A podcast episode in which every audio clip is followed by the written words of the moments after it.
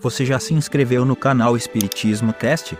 Não esqueça de ativar o sininho e todas as notificações. Assim te informaremos quando houver novos vídeos. E ajude a manter este trabalho voluntário, clicando em Seja Membro. Com isso você nos ajuda a produzir mais conteúdo sobre nossa rica doutrina, com a melhor qualidade técnica possível. E não se esqueça de clicar no like e compartilhar com seus amigos. Gratidão pela sua presença.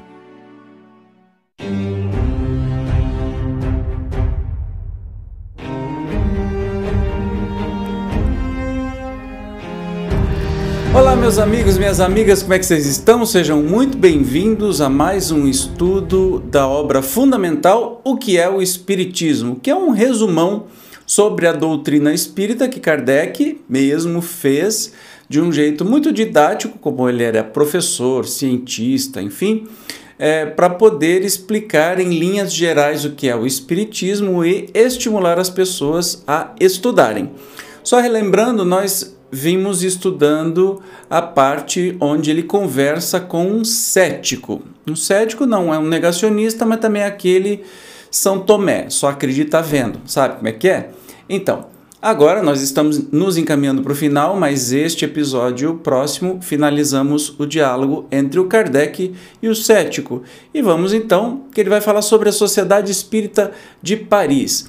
A Sociedade Espírita é o que hoje em dia são as nossas casas espíritas, que tão, são todas associações, sociedades, cada um tem um nome: Casa Espírita, Centro Espírita, Associação Espírita, Sociedade Espírita, dá tudo da mesma coisa. Com a diferença que na época de Kardec havia muito, muitas perseguições, né? especialmente pela igreja, que era poderosa e queria a todo custo destruir o espiritismo e Kardec tinha na sociedade espírita que ele participava, que ele fundou e participou até o fim da vida, e essas sociedades foram fundadas pelo mundo inteiro, havia muita seriedade, muito compromisso entre eles de estudarem, entre as pessoas que frequentavam, de estudarem a fundo o espiritismo, de fazer as experiências, fazer as sessões mediúnicas e tudo mais.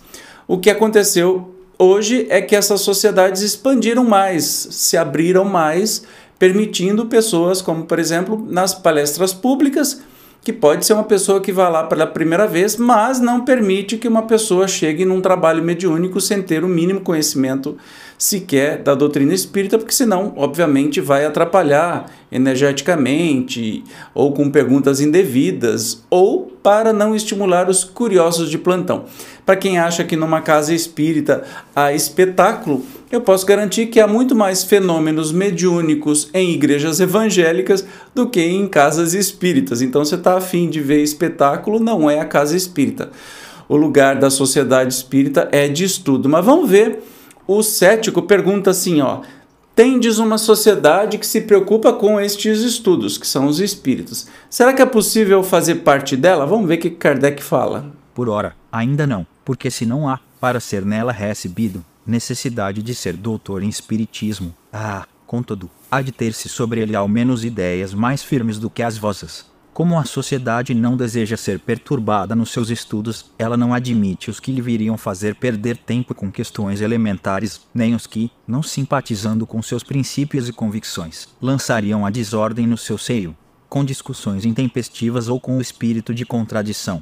É uma sociedade científica, como tantas outras, que se ocupa de aprofundar os diferentes pontos da ciência espírita e procura esclarecer-se é o centro ao qual convergem ensinos colhidos em todas as partes do mundo e onde se elaboram e coordenam questões que se relacionam com o progresso da ciência, mas não é uma escola nem um curso de ensino elementar.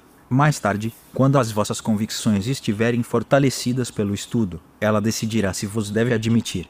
Enquanto esperais, podereis assistir, como visitante, a uma ou duas sessões, com a condição de não fazer reflexão alguma de natureza a melindrar quem quer que seja. Do contrário, eu, que vos vou apresentar, incorreria na censura dos meus colegas, e a porta vos seria interdita. Aí encontrareis uma reunião de homens graves e de boa sociedade, cuja maioria se recomenda pela superioridade do seu saber e posição social, e que não consentiria, aqueles que recebem em seu seio, se afastarem das conveniências, no que quer que seja, não creais, pois, que ela convide o público e chame o primeiro recém-vindo para assistir às suas sessões. Como não faz demonstrações com o fim de satisfazer curiosidades, ela afasta com cuidado os curiosos. Aqueles, pois, que supõem ir aí achar uma distração e uma espécie de espetáculo, ficaram desapontados e melhor farão se lá não forem. Eis porque ela recusa admitir, mesmo como simples visitantes, as pessoas que não conhece, ou aquelas cujas disposições hostis são notórias. Isso por uma razão muito simples: uma segurança e uma seriedade nos estudos. Ainda hoje, é, o Espiritismo não faz proselitismo. O que, que é isso? Insistir para que as pessoas se tornem espíritas, vão para a casa espírita. O que a gente vê que é muito comum nas religiões, especialmente nas religiões pentecostais e neopentecostais, onde todo o resto não presta, só a minha religião aqui presta, o Espiritismo, que não é uma religião, também não faz proselitismo religioso. Não fica convencendo ninguém ou batendo na porta de domingo de manhã para tentar convencer você de frequentar tal trabalho ou casa espírita que seja. Entendeu? As pessoas têm que ir lá pela sua maturidade, pela sua curiosidade, né? E estudar. Movimento espírita do meu coração.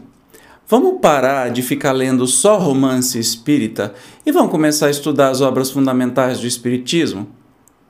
Porque aí você vai ver que tem muito romance, espírita falando muita borracha no lugar do verdadeiro espiritismo. Então, tem problema estudar, é, ler romance espírita? Claro que não. Tem romances maravilhosos, especialmente os de Vitor Hugo, da Dona Ivone, tem tantos outros. Mas, primeiro tem a base, né? Primeiro a gente tem que aprender a base, que são as obras fundamentais da doutrina espírita. Se você tem preguiça de ler, ó, vem aqui para o canal porque a gente estuda todas elas. Tem vídeo novo todo dia aqui.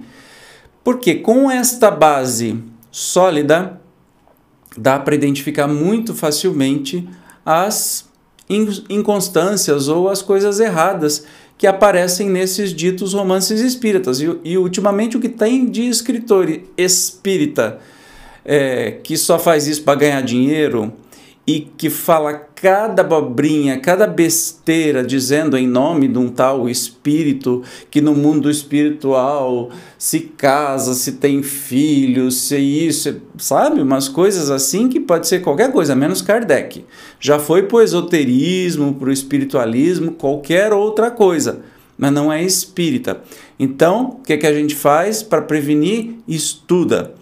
E também não se baseie só por palestras que você assiste, nem neste canal, nem em qualquer canal, nem qualquer casa espírita presencial.